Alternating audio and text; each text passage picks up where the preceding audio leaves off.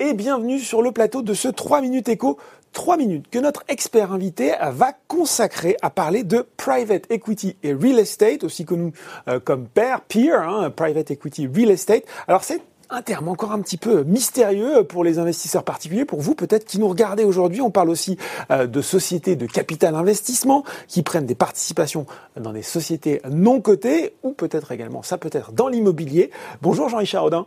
Bonjour Laurent. Alors, Jean-Richard, consultant senior chez Square, comment justement, pour commencer, vous définiriez, mieux que je ne l'ai fait, euh, ce qu'est le private equity et le real estate à un novice complet en la matière?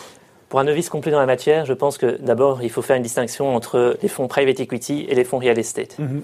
Ce qui va les distinguer, c'est surtout que les fonds private equity investissent donc dans le capital des entreprises, dans des entreprises donc qui sont privées, donc non cotées en bourse, mhm. et dans le real estate, les fonds real estate, c'est uniquement dans l'immobilier. L'autre caractéristique importante donc des fonds private equity et real estate, ce sont donc des fonds qui sont donc qualifiés de fonds fermés mhm. et qui ont une durée de vie limitée.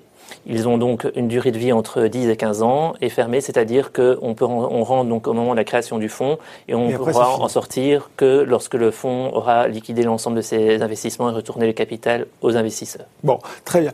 Un point souvent abordé, euh, c'est le rendement de ce type de produit, rendement dont on lit qu'il serait plutôt en haute fourchette hein, par rapport à d'autres types de placements comparables.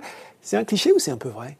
C'est un peu vrai. Euh, on va dire en moyenne que pour les fonds real estate, on peut euh, compter sur un rendement d'environ 8 à 10% pour un fonds private equity, on peut aller jusqu'à 15%.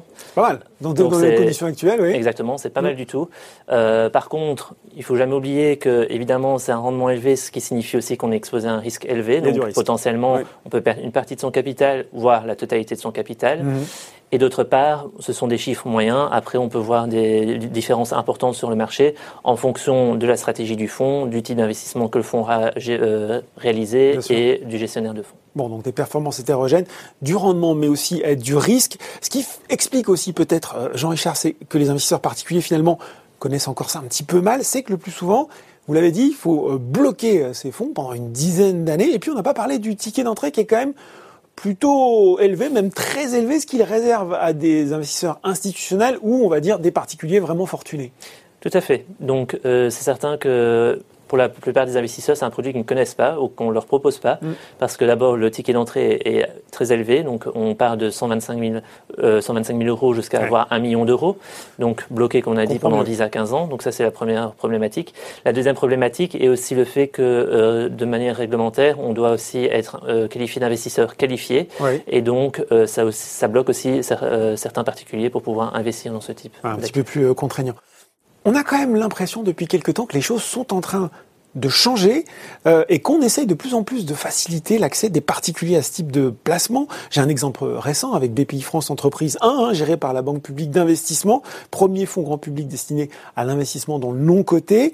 Il y a aussi une ouverture progressive de l'assurance vie et du PER, hein, nouveau plan épargne retraite.